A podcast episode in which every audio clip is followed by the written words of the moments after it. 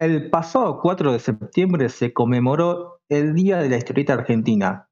Esto debido a que las páginas de la revista semanal Hora Cero publicaron por primera vez la emblemática historieta argentina El Eternauta, la historia de Germán eh, y Francisco Solano López. Hoy, a raíz de esto, decidimos grabar un episodio teniendo en cuenta el contexto y el fandom que nos suele escuchar eh, abarcando una lista muy interesante sobre la historieta local. Bienvenidos todos al Sucucho Comiquero, el podcast semanal de cultura pop, manga, anime, series y tantas boludeces más. Soy Martín Ibáñez y estoy acompañado con lo que queda, los restos, los vestigios que quedan de mi capitán, mi sargento, mi general, mi Führer, el señor Fede López. ¿Cómo estás, Fede? ¿Todo bien, Martín? Bien, bien, bien, excelente. Y tenemos un invitado que no es tan invitado, que tiene las puertas abiertas siempre que quiere que la última vez que estuvo acá, si ustedes recuerdan, generó un debate muy curioso ¿no? sobre la tercera oleada y le dijimos, che, David, para la próxima conseguiste, un tema igual de, interesante, igual de polémico, queremos bardo, rock and roll, eh, y David estuvo naufragando por estas aguas oníricas de la historia de la historieta nacional y consiguió una temática más que interesante. Así que, ¿cómo estás, David? ¿Cómo anda, Martín querido? ¿Cómo le va, Fede? Fede, presidente, David, canciller. nah, pero hablando en serio. Bueno, en esta celebración, estamos en un día tan particular, tan lindo como la historia de la historia argentina, vamos a tratar un tema que es la historia del manga argentino. Una historia amplia, una historia que, que abarca más de 30 años, pero que bueno, esto va a ser una introducción, esto es para que la gente conozca conozca porque va a estar dividido, podemos decirlo, en dos partes. Primero voy a hacer una pequeña aclaración. Esto que van a escuchar ahora es mi investigación, es lo que yo voy investigando, lo que yo voy hablando con, los protagonistas, con la gente que estuvo en esa época. Hay que tener en cuenta principalmente que es una época en la cual la información no tenía la velocidad actual, es una época sin internet, es, es la época de los fanzines. También hay que tener en cuenta que lo que yo cuente es mi forma de investigar, o sea, la forma en la que tiene un músico, un poeta, no, yo no soy una persona instruida en letras, yo solamente estoy contando y voy a contar lo que... sos un romántico, decilo. Por supuesto, por supuesto, soy un bohemio. ¿A qué, voy ¿Qué, qué, significa esto? Que no significa que yo, que yo lo que cuente sea la verdad absoluta, no significa que todo, está todo compaginado aquí, no, obviamente que va a haber obras que, van, que quedan afuera porque no da el tiempo, o sea, esto es, esto es, esto es apenas algo, algo para que entre la gente y sepa que existe un manga argentino, cómo fue la historia inicial. Para que la gente tenga un contexto, vamos a tratar el año 92 hasta, hasta lo que va a ser el año 2007. Ese, esa época. O sea, tengan en cuenta lo que era todavía. O sea, Ibrea, cuando editaba, no es la Ibrea actual, era una Ibrea todavía mucho más pequeña está, vamos a, tratar un poco lo que es antes del 2001 y después cómo quedó todo después del 2001. O sea, hay que ver la brecha temporal esa y que todavía, imagínense que cuando termine esta historia, este podcast, en el año 2007 todavía las casas no era tan común que tengan internet. Todavía se manejaba mucho las revistas, los celulares no tenían cámara de fotos. Y que bueno, espero que, espero que la gente que esté escuchando aquí les guste. Y bueno, voy a proceder a, a comenzar cómo, cómo empezó todo, básicamente. Eh, está muy bueno eso, eso David, que, decís, ¿no? Porque eh, Ibrea en ese momento era una Ibrea todavía buscando su identidad, si se puede decir. Por más que está básicamente todavía no en manga. Todavía no, estaba la cantidad de editoriales que hay actualmente. No estaba, la, no, estaba la inmediatez de O sea, antes, en ese momento, la gente leía un manga, un manga, ya era un tesoro, o sea, y podía esperar meses hasta tener otro manga. No es como ahora que sale en el día y ya mañana lo quiero tener al manga. Era todo mucho más lento y mucho más tranquilo. Eso también es muy importante. Y además, mucho, además, muchos de los pioneros que vamos a tratar son gente que se fue formando como pudo. Ahora vos haces un clic y vos decís, ¿cómo dibujo manga? Tenés 100.000 videos. ¿Querés verlo a Leiji Matsumoto dibujando? Está. ¿Querés verlo a Katsura dibujando? Está. A quien, al manga que vos quieras. Vos le ves la mano al tipo dibujando. En ese momento era como se podía, con, los libros que llegaban, con los maestros que llegaban. Y algo muy importante, Argentina siempre tuvo una línea, un linaje de dibujantes y artistas que son impresionantes. O sea, no es que el manga llegó y no había nada, no, no. Estamos hablando que, que siempre hubo, desde el principio del siglo XX, muchísimos dibujantes extraordinarios. Pero bueno. Sí, totalmente, totalmente. Dicho esto, vamos a, voy a hacer una pequeña, lo que sería antes de los 90. Antes de los 90, podemos decir que, la, que el primer gran contacto que tienen los, los artistas, los dibujantes o músicos, todos con el manga, con el manga de, de Astro Boy especialmente, es en la Bienal de la historieta que se hizo en el Instituto de Itela, en el año 68, 68-69, se está hablando de 50 años atrás. Ese fue como el primer gran choque. Del Ditela van a salir artistas de la talla de Marta Minujín, artistas plásticos. De la música va a salir Luis Alberto Spinetta. O sea, ese fue como el primer impacto, que la gente pudo ver lo que era un manga, un manga original de Astro Boy en japonés, porque era una exhibición, digamos, de todas partes del mundo. De ahí va a ir, va a ir, va a ir pasando el tiempo, vamos a llegar al año 80. El año 80 va a suceder algo que es fundamental en el fandom, que es el gran segundo impacto, digamos, de lo que sería el manga dibujado, que primero y principal lo vamos a tener con Robotech y Massinger. Robotech y Massinger es para los 80 lo que en los 90 va a ser Los Caballeros del Zodíaco y Dragon Ball. Robotech es el que crea el fandom enorme que llega hasta el día de hoy. O sea, gente de 60 años, de 50 años, que ven cuando eran jóvenes en ese momento, y comienzan a salir revistas, por ejemplo, de Leda Films, con historias que eran reinterpretadas por dibujantes argentinos de Massinger y Robotech. Esa es como la prehistoria, podríamos así decirlo, de artistas que ya comienzan a emular eso que ven. Obviamente no, obviamente no sabemos si eso era oficial, si pagaban los derechos, eso no importa. A lo, que vamos es que ese es el primer contacto que comienza a tener. No solamente la gente de 20, sino que los pibes de 10. Y ahí eso va a ser el contacto que van a tener los que van a ser los, los que vamos a comenzar a hablar, que son los pioneros, digamos, en todo, en todo lo que sería este tema. Y ahí vamos a llegar al año 90. Antes de que siga David, me, gustaría, eh, me gustaría saber, ¿no? Algo, una, curiosidad. Eh, Fede y yo, Fede es profesor de historia, está familiarizado con lo que es un proyecto de investigación, yo no me recibo por vago, pero eh, para el público ¿no? que, desconoce, eh, era bueno que, expliques un poco cómo fue que se te fue dando esta investigación, qué metodología utilizaste, eh, por qué te decidiste escabullirte este mundillo, ¿no? Porque hoy hablábamos en la previa lamentablemente, quizás para muchos, dentro de lo que es el, fandom del manga, ¿no? Hoy uno no encuentra quizás tanto interés en esto de revalidar el pasado, ¿no? Eh, revalidar a estos artistas argentinos, ¿no? Está este debate si es historieta con estilo manga o si es manga argentino realmente, ¿no? Pero viste que hay mucho prejuicio. ¿Y cómo, fue que te, decidiste por meterte a investigar, que te atacó el michito de la curiosidad por indagar sobre estos autores y estos, y estos mangas? O historietas, como quien prefiera decir. Bueno, eso es eh, buena pregunta, Martín. Bueno, como saben varios, yo soy tucumano en realidad, de hecho justo estoy hablando en Tucumán. Tucumán para mí es lo que podríamos decir el jardín del manga. Aquí hubo artistas impresionantes, dibujantes tremendos, y aquí existía una revista de culto que se llamó la revista Trix. Esa revista publicaba artistas de todas partes del mundo, curiosamente también argentinos, pero tiene una particularidad muy extraña, y es que publicó en, en tapa un manga. O sea, fue una de las primeras revistas, digamos, en Tucumán, que publicó, eh, o sea, un personaje de manga en su tapa, que, que justamente es, es, un manga que se llama Gon, de Masashi Tanaka. Esa es la primera vez, podríamos decir, a inicio del 90, que una revista en todo el país, ¿no? Pone un personaje de manga y que adentro vaya un manga. Y eso es como los primeros acercamientos. Y a la vez... ¿Qué historieta dijiste? Eh, se llama, eh, es Gon, se llama, es de, es de un, dinosaurio. como de un dinosaurio. Ah, sí, la leí. Súper recomendada. es una historieta muda, no tiene onomatopeyas ni, ni, textos, y es un dinosaurio que tiene super fuerza y anda en diferentes lugares, en diferentes países del mundo, peleando y a veces ayudando a otros animales. Entonces, no sé, en un momento está en África, va, pasando en diferentes países y es como media humorística y como de pelea. Si alguien leyó la Roster Fighter, la historieta, la del gallo, tiene... como el padre.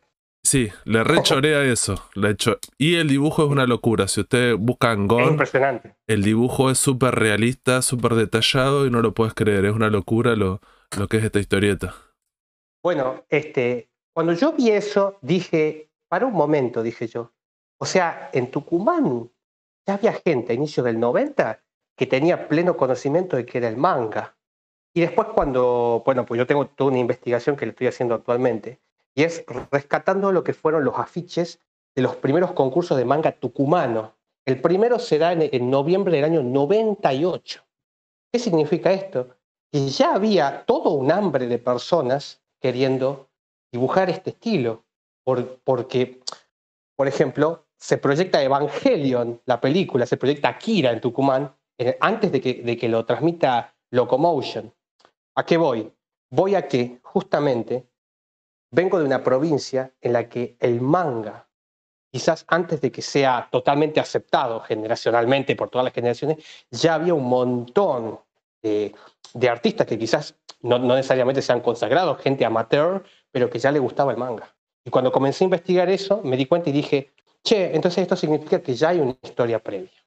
Porque a la vez, y esto es importante decirlo, eh, yo vengo también de otra, de, otro, de otra investigación que también estoy haciendo paralelamente, y es la, investigar el fanzine y la revista madre de todas las revistas de anime en el país, que fue la revista RAN, el robot argentino nipón, ¿no? Empieza en el año 93 y el año que viene va a cumplir 30 años. Esa fue la primera publicación en que nace como fanzine, dirigida por Patricio Lam, por César Pereira, que ya hablaremos de él dentro de un rato, y que aborda al 100% el anime, o sea que todas sus páginas hablen pura y exclusivamente de manga y de anime, y a la vez que tengan en portada el, eh, personajes de anime. ¿Qué significa esto? Antes habían existido, pero eran solamente revistas como de información esporánea. Por ejemplo, eh, tenés eh, antecedentes como Comic Magazines, que tiene la tapa de Akira y que dice llegó el manga gigante. Pero obviamente es un fascículo. Después había otros temas. O tenés, por ejemplo, como pasó esta, la revista Trix, que ponía el manga, pero no es que te cuenta toda la historia. O tenés, por ejemplo, al gran Andrés Acorsi, que con la revista Xenon publica, perdón, con la revista Cocktail, publica el manga de Xenon, de Kansaki. Esa es como la primera vez, digamos, que se traduce un manga. Bueno, la revista RAN lo que va a hacer, y esto es lo más importante, es, primero, va a haber dibujantes como César Pereira que al no, al no existir lo que era, digamos, copiar y pegar en Corel, por así decirlo, las imágenes de los mangas, no había internet tan rápido, él trabajaba con Corel 1, él redibujaba la imagen en tapa, hasta, hasta, hasta fines de la revista. Otra cosa muy importante, este, vamos a ver que en la revista se van a ver tiras, aparecen de vez en cuando tiras dibujadas por algunos de ellos, pero todavía eran, tiras, todavía no eran historias, pero ya eran tiras de dibujantes que creaban historias propias. Hasta antes, eh, hasta antes de la revista Run, todos eran en sí, este, o eh, lo que vimos, eh, creadores de revistas de, cómics de muchos de mucho tipo de géneros, no solamente de manga, pero obviamente el material original. Y después, la revista, lo que vimos, lo que hablé antes, que era la revista de Massinger o de, o de Robotech, eran reinterpretaciones de lo que era del, del material japonés. Pero en las revistas Corregime, corregime a ver si, a ver si capaz si entendí bien o entendí mal. Es un trabajo similar al que hicieron en los 90 Atilio Millán o Sergio Bonasola con las revistas de, como bien declaraste vos, la siguiente generación Saint Seiya o Dragon Ball. Es un trabajo parecido. Viste que ellos eh, redibujaban eh, los escenarios japoneses, ¿no? Las, las, escenas japonesas las redibujaban ellos por cuestiones de no poder conseguir la imagen original. Claro, eh, claro eh, eso, eh, ese es el ejemplo perfecto de, de, la influencia de esas primeras revistas de Leda Films. El Robotech de, base, bueno, era ese mismo estilo, redibujar, reinterpretar, digamos. O sea, están reinterpretando lo que era la obra, pero no, todavía faltaba para que sea el material original. Eso es lo, importante. lo que yo estoy abordando ahora y lo que vamos a entrar ahora a abordar es algo que es que sea material. Primero, que el autor este, diga que está dibujando anime, o sea, que el jazz perciba que está dibujando anime, que donde esté publicado sea una revista sobre anime o una editorial, como ya vamos a ver, y que todo ese conglomerado de cosas van a, empezar a nacer el manga argentino. Alrededor de la RAN, que ya hemos hablado, justamente tiene todas esas particularidades, ellos se reunían en lo que es, escuchen bien, hay que poner la plaquita ahí, el Burger King que está en Corrientes, casi esquina con Callao. Vayan después a ver, vayan a Google Maps, bueno, aún existe, en ese lugar se reunían todos. Se reunían los muchachos de la RAN, se reunían los fan club de Robotech y se reunían también un club de dibujo que justamente comenzó a hacer personajes, digamos, de anime ya propios. Aquí voy a hacer, por ejemplo, por ejemplo, voy a hacer una mención. Muchas de las cosas que nosotros vimos que, va, que va a ser común en la revista Láser o, en los mangas de Ibrea, nace ahí, con toda esta charla de todas estas personas. Sin que, antes de que exista Láser y todo demás. O sea, los del Arrante, por ejemplo, César, justamente, que ya vamos a abordar el manga de él, César fue el, que creó el concepto de vamos a hacer que si conseguimos eh, las tiras originales, digamos, del manga, los, las imágenes originales, que los personajes no hablen en neutro, sino que hablen en argentino ya empieza, la historia comienza a parecerse como más, más cercana a nosotros, van a surgir los fansubs, todo surge de ahí. Ese es como el caldo de cultivo para todo lo que ya está por venir ahora. ¿Alguna pregunta? No, no, no, este, más, más, que interesante eh, lo que estás contando, ¿no? Eh, antes de que pases a analizar lo que es el periodo del 96 al 2006, ¿no? Que justamente es donde se centran estas esta, esta, selección que vos hiciste, siempre hay que recalcar que David lo que hizo es una selección, porque, a ver, hay mucho más, hay mucho más para contar, eh, pero esto obviamente es algo introductorio para aquel que quiere conocer, y la idea tampoco es marearlo y darle la enciclopedia completa. Pero... lo que han escuchado, digamos, es la historia previa. Y ahora van a entender por qué. ¿Por qué voy a elegir el año ahora voy a elegir el año 99 y ahora vamos a hablar del primer manga que ya se publicita como primer manga. Pero exactamente como, como, como, primer manga. David, antes que nada, ¿cómo definirías vos eh, el, significado de manga ¿no? para este público? ¿qué, sería, ¿Cómo definirías vos el manga argentino ¿no? para este público que está arco de cabeza de termo? No, eso no es manga, porque no lo hizo un japonés, ¿viste? ¿Qué sé yo? Que, que siempre, siempre uno se encuentra como si fuese que la definición de, manga, ¿no? el término, eh, condiciona la calidad del producto, ¿no? Siempre hay que aclarar que no porque algo no sea manga es malo y no porque algo sea manga es bueno. Pero parece que mucha gente, eh, si el producto no es japonés, eh, no, no parece interesarle. ¿Cómo definiría vos? ¿Por qué justificaría que esto, esto sí es, manga? Bueno, este, muy, eh, es muy fácil.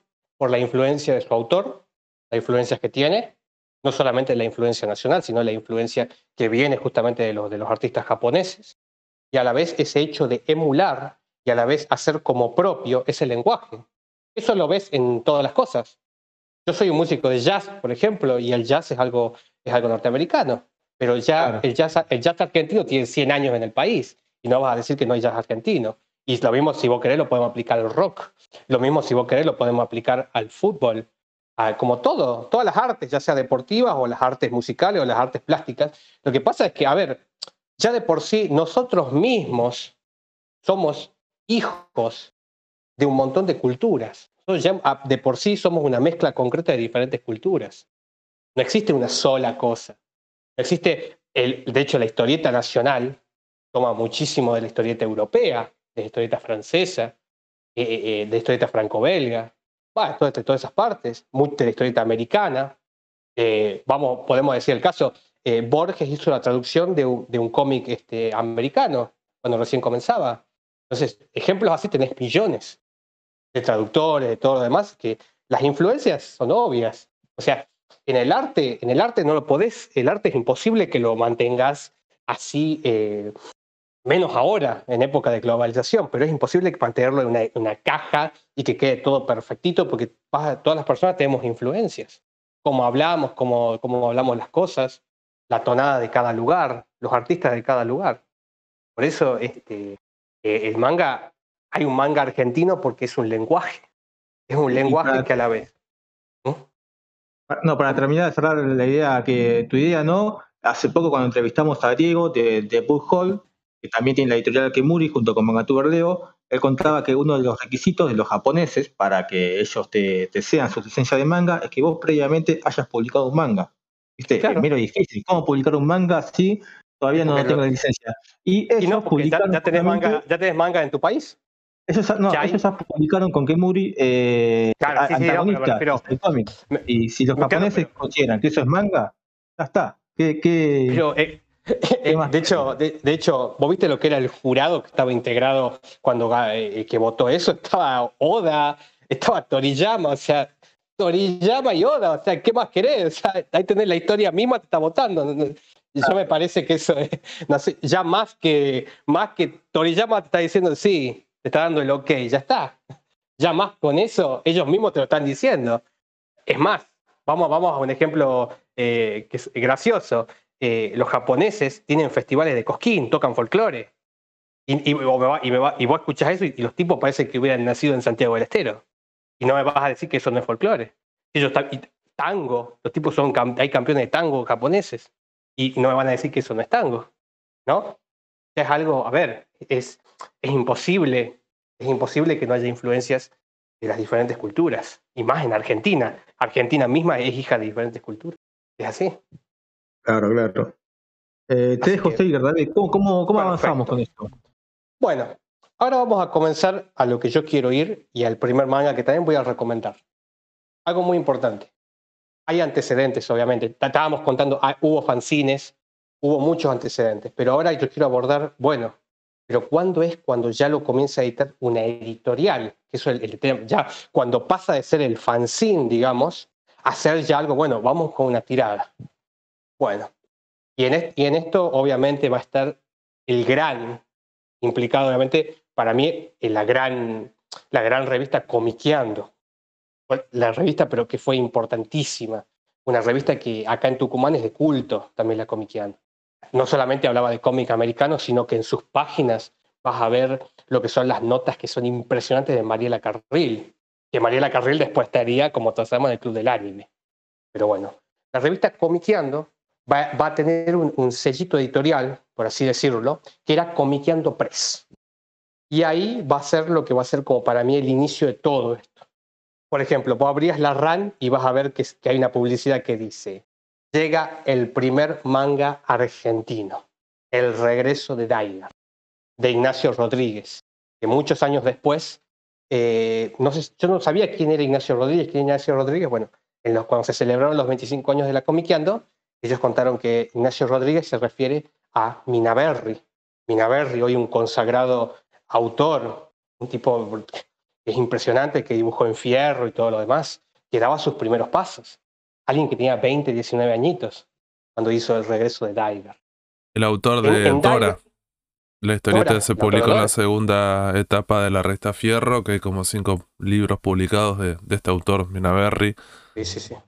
Es impresionante. O sea, pero obviamente, cuando, o sea, vamos a decir una cosa, eran muy jovencitos cuando todos los autores que yo voy a nombrar ahora dibujaban. Tenía 20 años, 21 años, tenía mi, creo que tenía 20 años, ese jovencito. Pero bueno, el regreso de Daigar tiene algo muy importante. Tiene todo tipo, tiene todas las los matices para, para, para la ruptura absoluta y tomarlo como el primer manga. Editado por una editorial. Antes hubo antes, pero bueno, se entiende el concepto. Primero, primero, se publicita como manga. Segundo, ya lo saca una editorial que lo toma como un manga. El autor mismo en la Comiqueando, cuando hay una especial en la Comiqueando, hay una hoja que cuenta cuando estaba por salir el manga este, que él cuenta cuáles son sus influencias y la, eran marcadas las influencias no solamente nacionales, sino también japonesas. Entonces tiene todo el cóctel para que sea ya un manga argentino. Cuando vos abrís el regreso de Daiga, para todas las personas que quieran ver cómo es este manga, ponen, eh, yo tengo unos videos que muestro todas las hojas del manga, se llama Pioneros del Manga Argentino, capítulo 1, y ahí ponen el regreso de Daigar y bueno, lo van a poder ver para los que quieran ver este manga. Y para los que lo quieran comprar, siempre sale el Mercado Libre, aparece. Pero bueno, vamos a lo importante. ¿Qué tiene este, qué tiene este manga?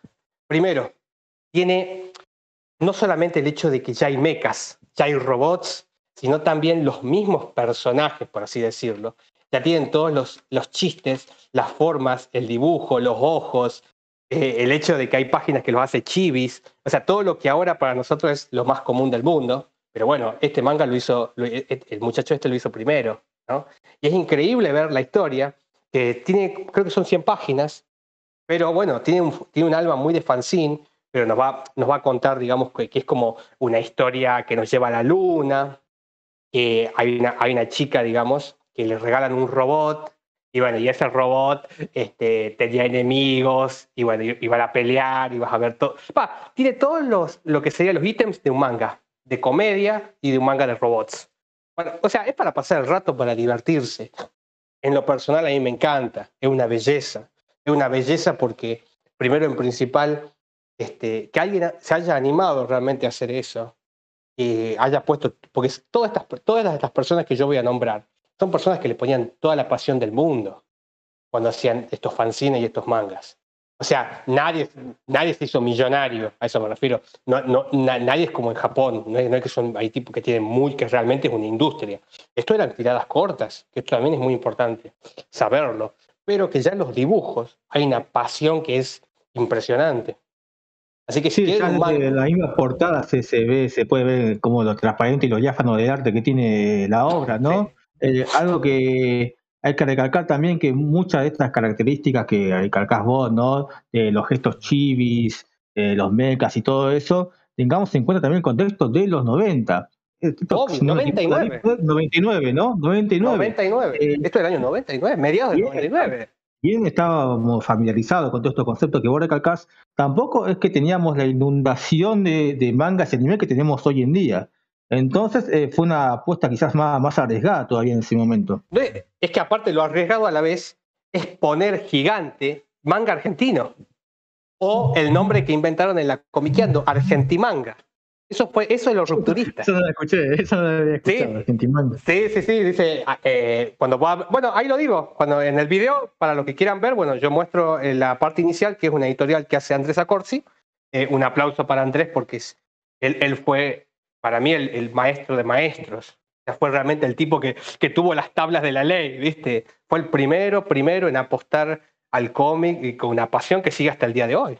De hecho, la comiqueo sigue hasta el día de hoy de manera digital. Pero bueno, a, lo, que iba, digamos, que este, lo nombraban ya Argentimanga. hago una salvedad.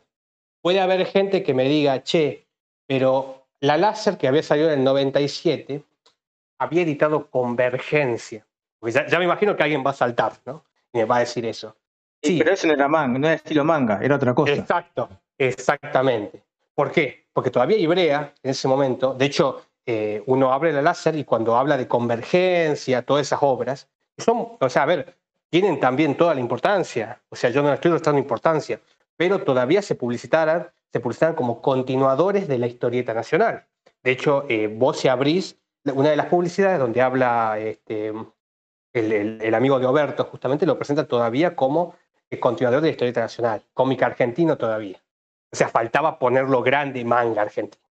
Eso es lo que, por eso es que lo rupturista del regreso de Daigar es que ya se está presentando como manga. Eso, eso es lo importantísimo. Luego de esto.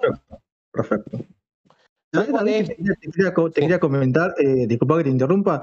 Eh, yo me acuerdo, viste que en esa época eh, el mundo editorial es chico, se conocen todos. Sí. Se conocen todos y siempre hubo una rivalidad entre, no sé, la láser y la comiqueando, ¿viste? Eh, yo en ese momento no consumí la revista láser todavía. Me acuerdo consumí una revista que se llamaba Enciclopedia del Manga y el Anime, de producciones, pero que era como una especie de ramificación del sello eh, A4 de Javier Doello. Eh, ¿Qué pasó? También había cierta rivalidad con Andrés Acorsi, con, con Comiqueando, y me acuerdo que había una sección en la que eh, se llamaba Toriyama Records, me acuerdo, que en creo que en el número 8, si no me equivoco, hablaban sobre el regreso de Daigar. Pero con esta rivalidad que existía, imagínate que no te hablaban bien de, de, lo defenestraban. Con esto que hablábamos hoy de los prejuicios es el manga argentino, ¿viste? Eh, y uno de chico, influenciable, ¿viste? Uno cuando era chico, oh, si lo hizo Berto, si lo hizo Javier Doello, debe ser verdad, boludo. Eh, uno medio que tenía también ese ataque de prejuicio a, eh, el regreso de Daigar justamente. Pero posteriormente, creo que el número 12 de, esa revista, habían anunciado de otra editorial que no recuerdo ahora, David, que yo eso te lo había comentado, una historieta y la venía como, este es el verdadero manga argentino, el verdadero primer manga argentino, creo que era Vortex o algo así.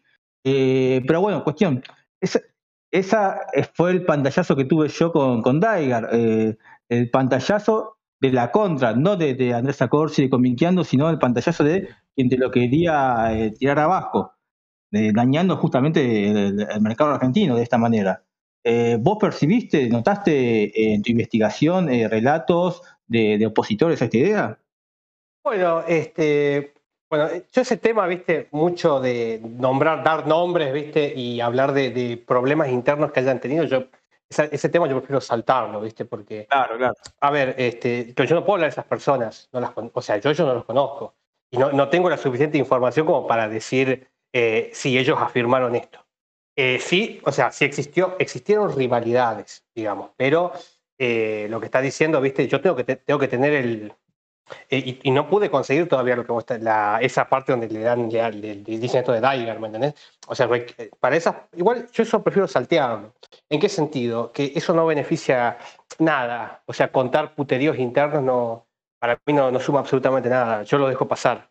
Es, es, cierto que existieron, que pueden haber existido rivalidades. De hecho, vos lo leías en el correo de algunas revistas, sin dar nombres, pero eh, ellos mismos después este, se conocieron, estuvieron juntos. O sea, el mismo, de hecho, en la página de Comiqueando dicen que no hay ninguna rivalidad con la láser. Este, o sea, en el sentido de que muchas veces eh, el problema mm, lo tiene el público. ¿no? El público inventa esas rivalidades porque hay, hay, una, realidad. Este, Argentina tiene un concepto constante de esa futbolización de enfrentar. Todo es Boca River. Todo es Boca River. Todo es, Boca River, ¿me entendés? Y, eso no, es, lo inventamos, lo inventamos, porque el público quiere eso. Sí, o sea, el público, e, es un, y eso es un problema que ha contaminado, bueno, han llegado hasta el día de hoy. O sea, todos los hechos que han ido sucediendo, las cosas que están pasando ahora, este, tiene mucho que ver con eso, que son ya cada vez polaridades en todos los aspectos, no solamente políticos, sino sociales y artísticos, en los que pareciera que vos tenés que estar de un lado o del otro. O sea, y si vos estás de un lado, eh, no podés decir nada bueno del otro lado, ¿me entendés? Y eso es algo que, hay que, hay que cortarlo, ¿me entendés? Este, nombraste, de todas formas, has nombrado una revista muy buena, que fue la revista Vortex, que también hubo grandes, grandes artistas, o sea, que dibujaron ahí, que también era manga, por supuesto. Pero, a ver, eh, hay algo muy importante que hay que decirlo. Eh, Comiqueando Press ya era una editorial, ¿me entendés? O sea, quizás no, no, no lo que llamamos como Ibrea gigante, pero, por ejemplo, Vortex es, era algo mucho más eh, hecho con alma más de fanzine, o sea, por gente que tiene la, las ganas, ¿me entendés? Pero en sí es algo que se, que se sin ser una editorial, a eso me refiero. ¿Me entendés? Pero sí, o sea, siempre, lo que tengamos en cuenta el contexto. El fin de los 90, tengamos en cuenta cómo está Algo autogestionado. La palabra es autogestionado. Vortex era más autogestionado. De hecho, en la revista te regalaban un pase para ir a Sacoa. De hecho, acá, la tengo. De hecho, yo tengo, con, de hecho, sí, sí, sí, yo tengo contacto con alguien que estuvo ahí, que después voy a contar, en esa revista, todo, y que es, que es impresionante. O sea, te daba, y valía dos pesos, te, daban dos pesos en saco, una cosa así. Pero bueno, no importa eso. Vamos a lo importante. Este, después de esto, digamos, vamos a saltar en el tiempo y vamos a llegar al 2001. Y esta es otra forma de editar. ¿Eh? Mediados de 2001, gente. hay que ver cómo estaba todo ya. Sea, no era el 99, ya era el medio del 2001. ¿Qué pasa, ¿Qué pasa acá? Acá va a salir una revista que es importantísima y esta es otra manera de editar manga argentino. Aquí va a salir la revista Nuque. Es la sucesora espiritual de lo que sería la revista RAN. Muchos, casi todo lo de la revista RAN pasan a la revista Nuque. Eh, este, el gran Patricio Lam va a ser el director, pero lo que, la diferencia de la RAN, que era algo mucho más eh, con alma de fanzine o, y después que salió ya más como revista, todavía era algo mucho más autogestionado. O sea, se lo hacía por pura pasión en ese sentido. La revista Nuke tiene, ya va hermanada de lo que sería la editorial Power Play, una editorial que, bueno, ya no existe, pero en ese momento tenía un conglomerado de, varias revistas que hablaban mucho más de, lo que era informática, juegos. Pero bueno, la revista Nuke, que comenzó como el primer número hablaba de anime, pero de otras cosas, ya el tercer número ya era full anime. Y aquí van a hacer lo que, lo que es el segundo manga argentino que yo recomiendo y que es creado por César Pereira, otro de los padres del, fanzine del robot, del, de la RAN, que es César Pereira. César Pereira, ya lo hemos hablado hace rato, bueno, César Pereira dibuja aquí lo que se llama la Academia Chocusoca. Eh, hago un inciso. Chocusoca es una palabra que, se, eh, que inventaron los muchachos de la RAN para designar al robot este, de Gonagai, así ese robot gigante, vetusto, ese robot así pesado, ¿viste? Le decían el Chocusoca. Y esa palabra llega hasta nuestros días. De hecho, si vos podés Chocusoca en Twitter, todo está, todavía se lo sigue utilizando y se sigue haciendo como alusión a, a ese primer, a esos primer, esas primeras formas, ¿no? Y de hecho, hasta dicen, no me consta, pero busquen lo que son fanáticos de la láser, van a ver que hay una láser que utiliza la palabra Chocusoca. no sé, ¿viste? dejo a los investigadores ahí que sepan de la láser Busquen esa palabra para ver Busquemos a los salinos valentinos que le dejamos esta tarea. sí, sí, sí, sí, sí, sí. Pero bueno, todo esto, o sea, ¿a qué voy con todo esto? Ya había toda una mística en el sentido de que miren lo que yo, ya todo el conglomerado que ya hay en la historia, ¿no? Y en la, en la patrulla Chocusoca vamos a ver que el hecho mismo, cómo están dibujados los personajes, ¿no? Que es como mitad manga, mitad, mitad, mitad, pero este, vuelve a estar también muy importante, porque era, en resumen, es una academia de chicos, digamos, de chicos de, elite, que eh, todo el colegio es una tapadera para hacerlos que se enfrenten en una lucha con robots. O sea, el género mecha siempre fue eh, grandilocuente, siempre, siempre impactó mucho en el manga nacional. Y bueno, se pelea. Entonces vamos a ver la historia de dos pibes, justamente que, comienzan a investigar qué era esto, qué era esta especie de organización, y de hecho se suben a los robots, ya, ya hay todos así conflictos así. Pero ¿qué tiene de particular este manga? Este manga lo vamos a poder ver en la, de la revista, Nuke, o sea, a al formato más clásico de leerlo en revista. Venía, venía en los fascículos, estaban dentro de, de, de la revista. Para todos los que quieran verlo, está escaneada la revista Nuke busquen la revista Nuke de la 9 a la 14 y ahí van a ver este, toda la, busquen la página donde está la Academia Chokusaka y van a poder ver todo el manga, digamos, ese cómo se va desarrollando. Pero ¿Llegó a recopilarse, David? No, no llega, bueno, ahora, te iba, justo te iba a decir. Ah, perdón, perdón, perdón. Eh, estamos a medio de 2001. Bueno, hasta el, termina, termina la nuque, en la nuque número 14 y yo les tiro una fecha, la nuque número 14, septiembre de 2001. Estamos a meses de que explote el corralito. O sea, ahí se comienza a pausar la, la Academia que se pausen ahí.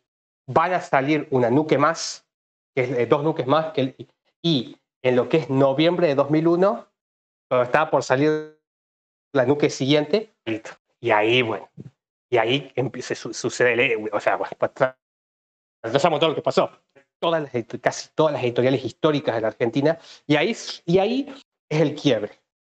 Ahí sucede un quiebre muy potente, digamos, muy, muy, muy potente en lo que es toda historia, en lo que sería el manga nacional. Porque sucede un periodo de que ya sin editoriales, bueno, eh, vuelve otra vez al fanzine, o sea, volvemos otra vez al, al estado primigenio, por así decirlo de alguna manera, ¿no? Pero bueno, va, ¿Alguna pregunta? No, no, sí, sí, sí, seguí avanzando.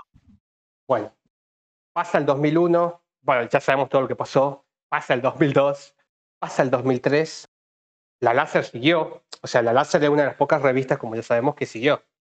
Todas las demás este, no pudieron, obviamente, porque no tenían espalda después de la crisis. O sea, lo que fue tremendo. O sea, realmente eso fue tremendo para todas las editoriales. En el año, y en el año 2006, ahí, aparece nuestro héroe Oberto y junto con la persona para mí y creadora de esta idea, ¿no? De que Ibrea tenga una línea de manga argentino. Es un señor que se llama Alejo Valdearena, que hay que intentar entrevistarlo, porque él fue el, que, el que fue la parte de editor de toda esta línea que va a surgir. Hay algo que es muy importante que hay que decirlo. Este, a Leandro, eh, hay mucha gente que, dice de todo en los podcasts, que le, pegan fuerte, le dicen de todo, pero hay algo que, es muy importante. Y es que él, siempre apoyó la historieta nacional.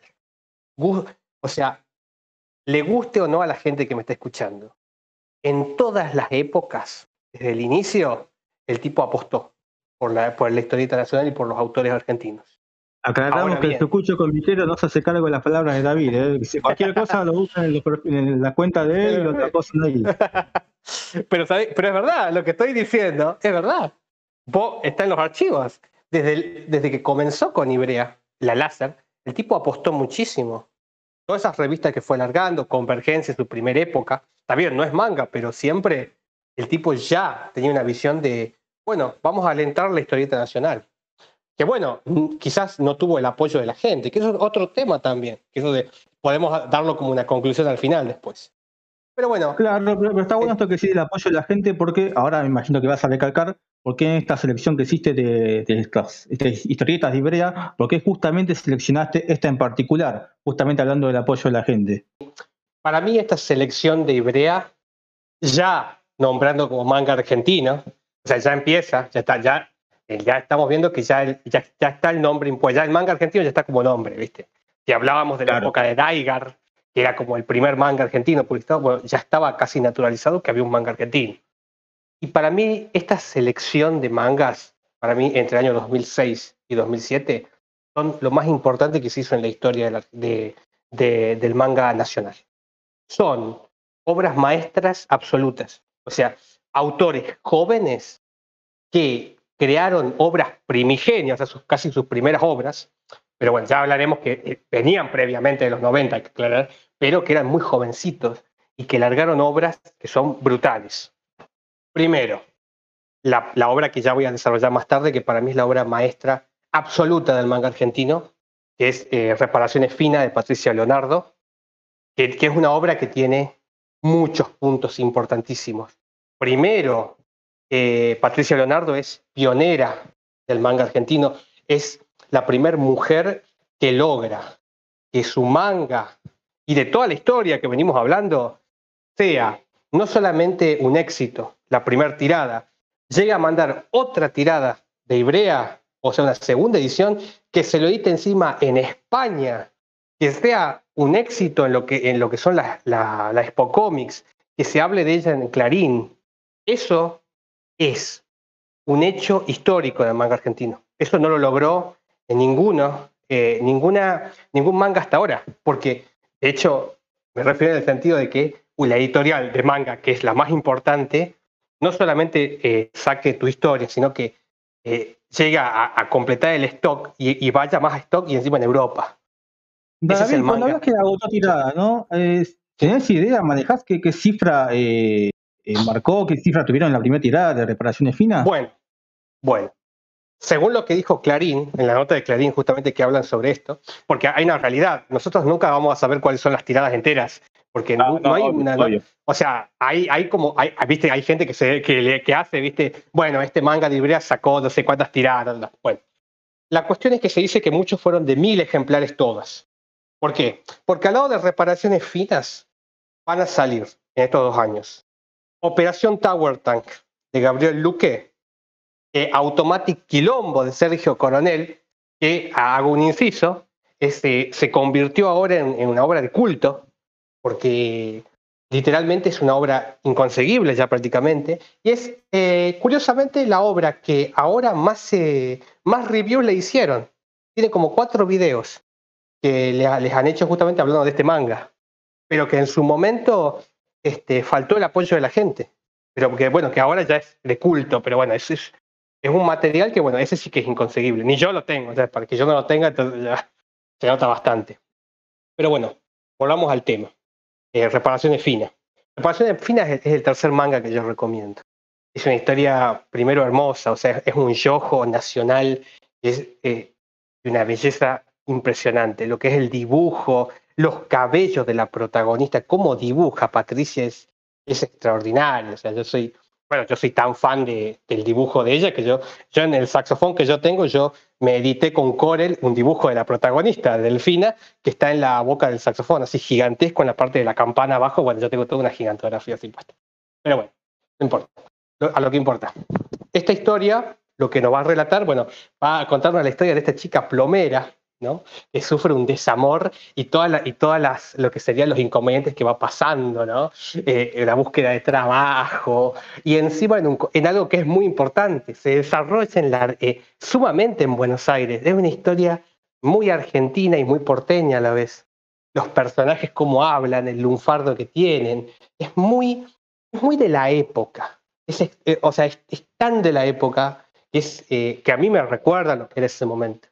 O sea, me acuerdo cuando salió esto y cuando leo ese manga me vuelve a esos ambientes, esos lugares, a la música que sonaba en ese momento.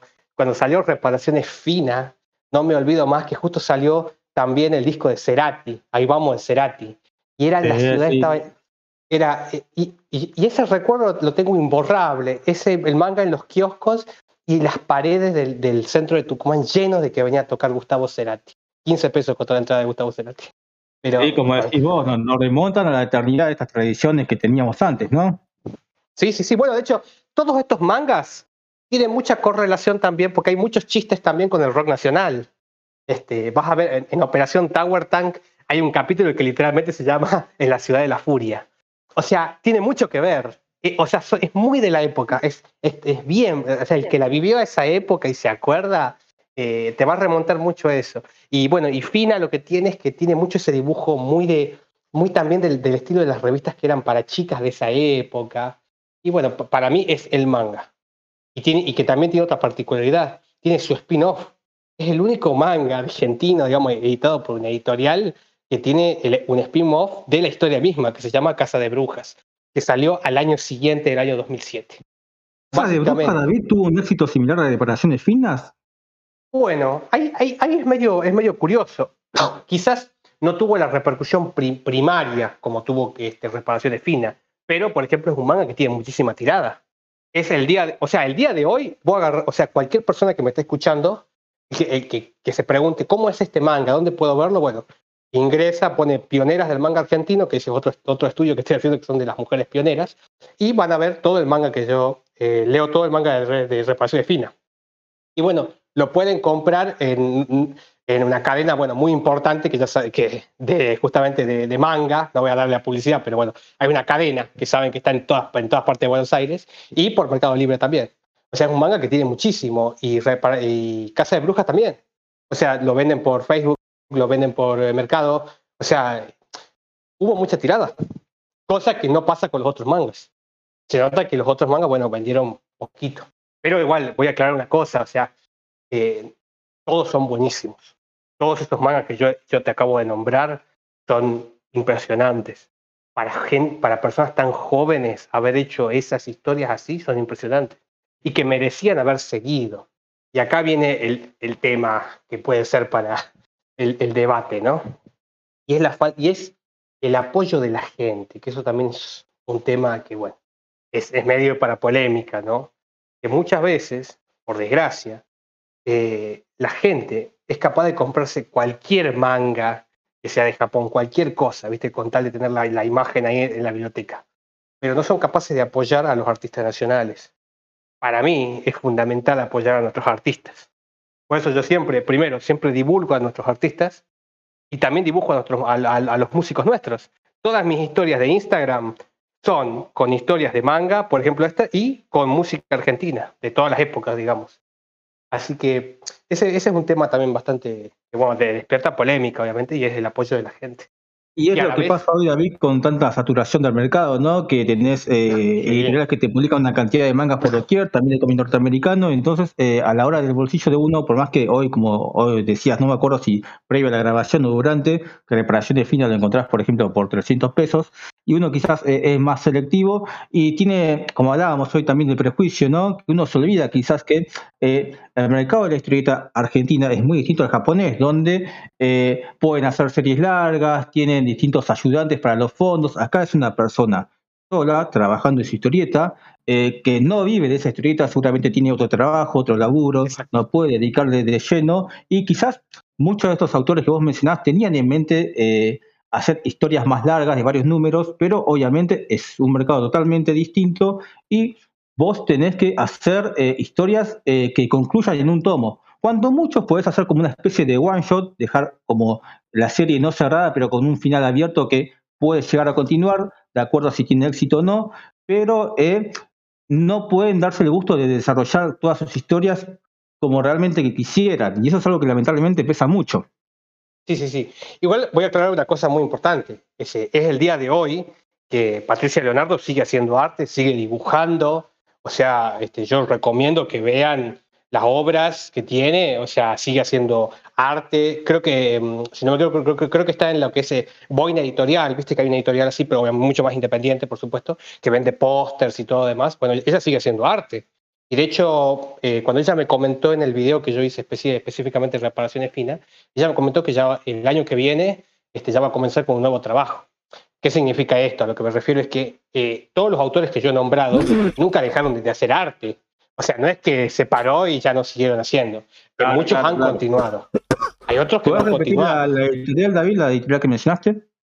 ¿Cómo, cómo? Eh, creo que se llama, que sí, creo que se llama Boina Editorial, algo así creo que se llama. Boina, busquen Boina, busquen Boina y le va a salir que es una boinita así negra y tiene un fondo verde. Bueno, que tiene varios autores y eso es lo que yo quiero hablar ahora. Este pequeño inciso, ya como llegando ya a una conclusión, digamos, y es que luego de esta camada de artistas impresionantes de Ibrea, bueno, ahí sucede que, vamos a decir una cosa importante, eh, obviamente el mercado no era el mismo, eh, no había internet todavía en las casas, estaba hablando del año 2007, en 2007 todavía no había internet, en Tucumán las casas todavía no tenían internet, es, es una gran realidad. Para tener internet en las casas había que tener mucho dinero. Eh, ¿A qué me refiero con esto? La, la, publicidad se la daba solamente a la revista Láser, es otro tema también. Y ya es la ¿verdad? revista Láser, es la revista Láser de la segunda época. Ya no es la Láser de la primera época. ¿Entendés? La Láser de la primera época, que era el boom que, que separaban la, el barrio entero. O sea, que hacían cola para comprar en el kiosco. Era una láser que, bueno, siempre tuvo una gran tirada, siempre fue renombrada la láser, obviamente, pero ya es distinto, es una láser diferente, ya es otro periodo histórico, hay otros redactores, ya va, fue cambiando la láser a medida que va, que va este, cambiando el tiempo. Y que, bueno, después de esto, ya para, para dar una conclusión, pero ya nombraré un par de obritas que también recomiendo, es que después de esto lo que pasa con el mercado es que comienza a surgir ya con Internet y bueno, ahora actualmente con todas las redes, redes sociales, lo que hay mucho es que comenzó otra vez el fenómeno ya de la autogestión, pero a la vez ya con editoriales que son independientes. Obviamente ya no con tiradas ni con, ni con una publicidad que te puede dar una láser, a eso me refiero. Pero bueno, siguieron haciendo los autores. Tenés autores increíbles, por ejemplo, tenés como a Fernando Bis, que es un gran autor, un gran autor eh, con editorial Módena. Claro, el autor de o sea, Cagada y todo el multiverso y que con esa obra. Sí, sí, sí, bueno, que es, es un autor tremendo, es muy bueno, eh, ultra recomendado, ¿no? Obviamente, eh, yo hasta, hasta el periodo que yo investigo, yo llego a su primer, a su primer fanzine, que era este, Fórmula 1 2014. Ahí vas a ver el inicio de los personajes que después verías en Gala. Pero bueno, obviamente, claro. este, por, por cronología, a lo que me refiero es que, bueno, no, Fernando Vista ahí, pero le voy a dedicar. Eh, a, Recordemos a, a, la gente que David lo que está haciendo es analizar un periodo, por eso no está eh, en, su en, su relato, no está contando obras de Fernando Viz, Lea Caballero y otros autores, porque justamente él está abarcando un periodo hasta el 2006 inclusive. Claro, yo, yo, yo llego del, del, año 92, año, ponerle, no, poner 92 hasta el 2007. Por eso es que claro. bueno, es un periodo que es, es el inicio de todo esto. Otro autor que yo recomiendo eh, muchísimo, que, que, es de los pioneros, que es de lo que comenzó en el año 92, pero que bueno, este, no, no estuvo en las revistas mencionadas, nada, es eh, un autor que se llama Mokedami, este, Nahuel López, es un autor que, de un manga, de un fanzine que era Caótica, que también le hice un review para los que quieran ver, y que muy pronto vayan y busquen en la página de, de Facebook que él tiene de Caótica, ¿sí? la, la última K es con K, de, es con K, no con C, búsquenlo, porque bueno, es toda una historia así, también bastante con, con, un estilo de anime también, que empezó en el año 2001. Es un personaje que ganó en el año 2001 eh, el primer premio de lo que es, de lo que era el, el primer concurso, digamos, de, de, manga del jardín japonés. Digamos, el concurso de mangas, el personaje, todo, lo gana él. Digamos. Pero bueno, eh, eh, él siempre fue, estuvo en, en, un, en, lo que sería la parte más fancinera, digamos, y este, que ahora está por relanzar, este, o sea, lo está dibujando de vuelta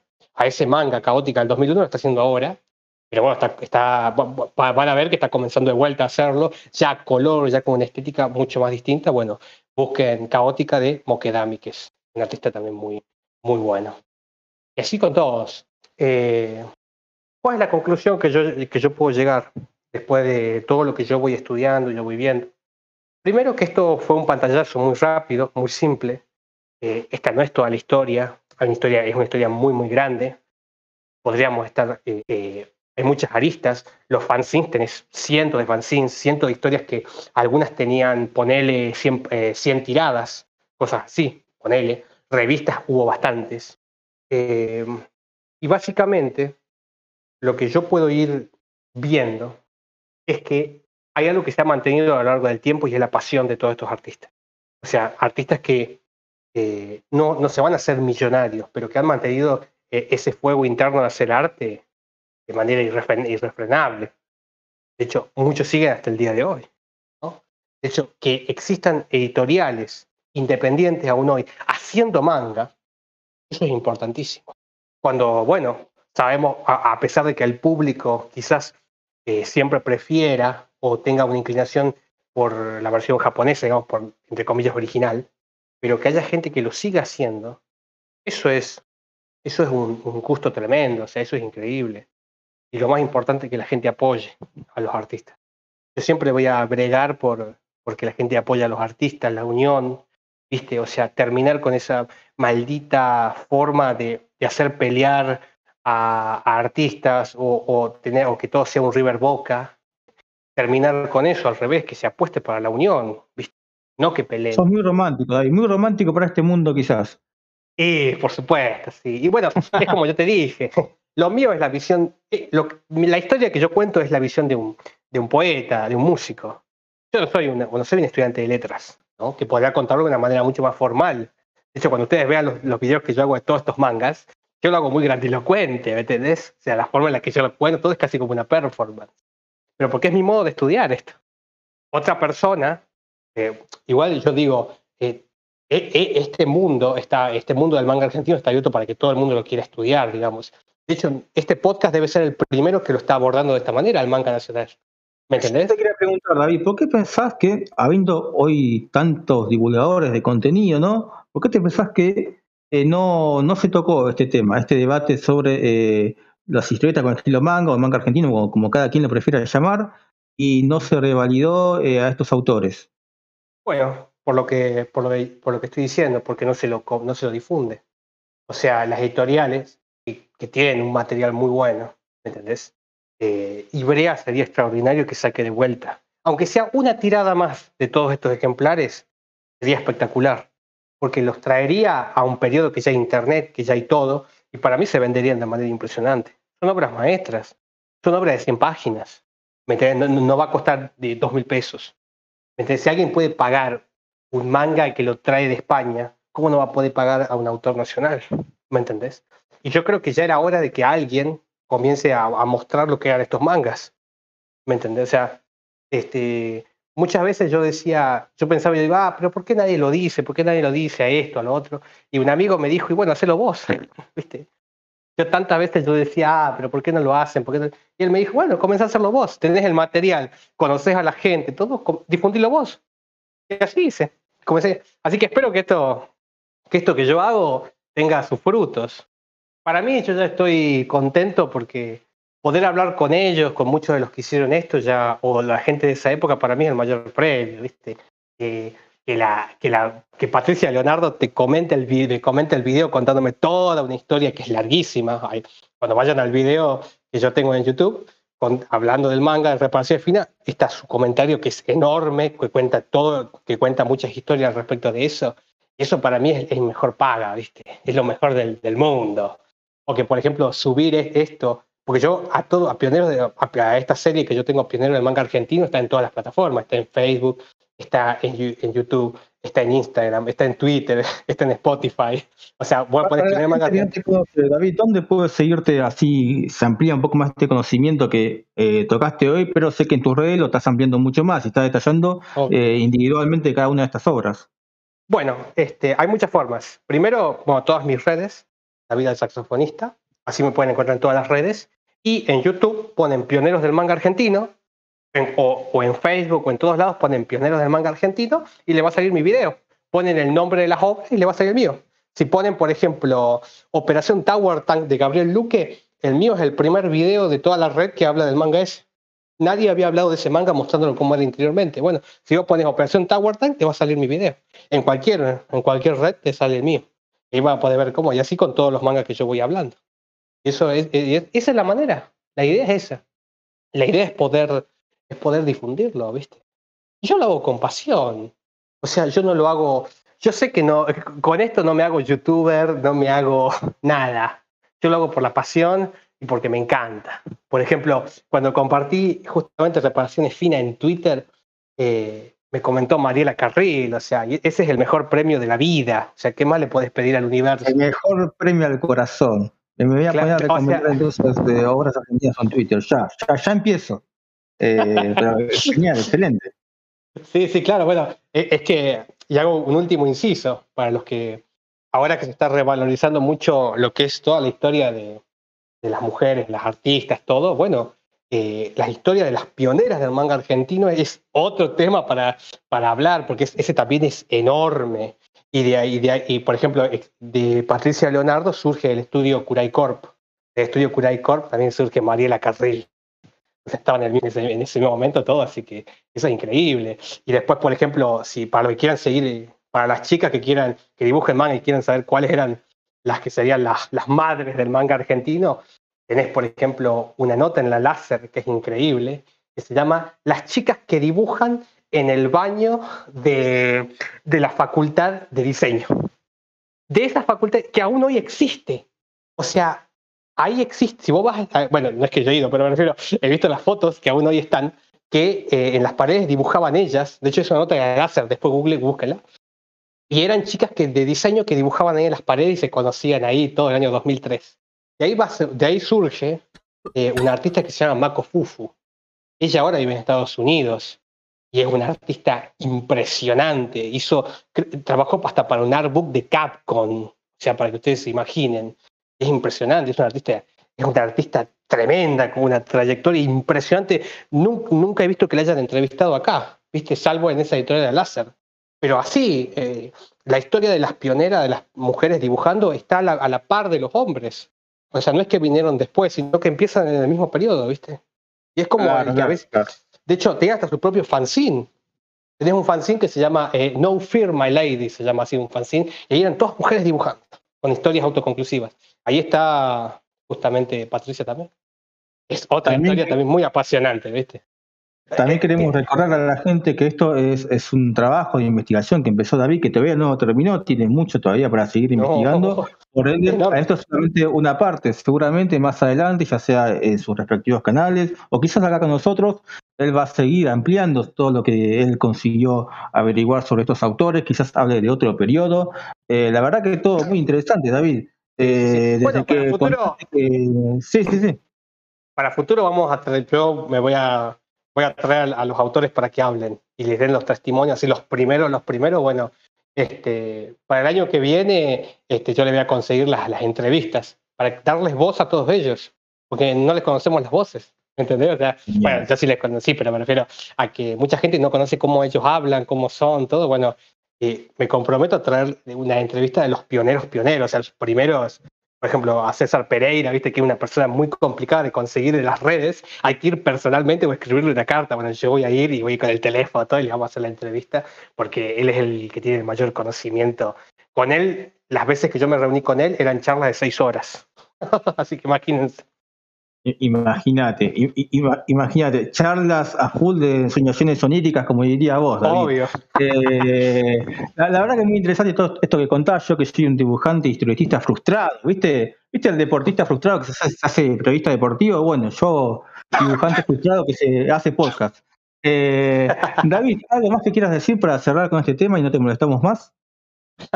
bueno, eh, que espero que si esto que estoy haciendo este, surge, hace que surja la llama de la investigación, de que la gente pueda investigar a todos estos autores y que puedan ser revalorizados como se lo merecen. Todos estos autores para mí merecerían sacar un libro por año.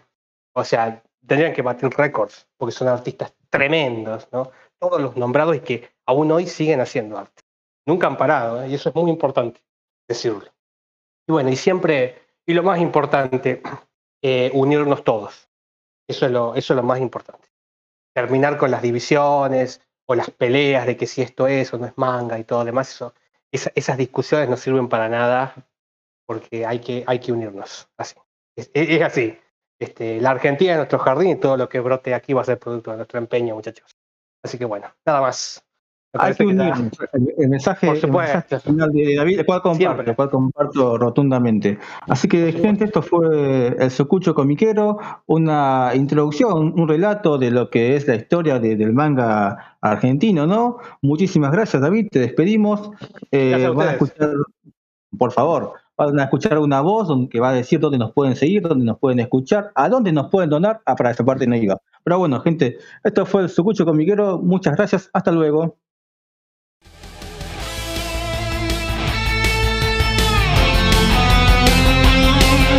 Seguinos en Instagram y Facebook como el Sucucho Comiquero.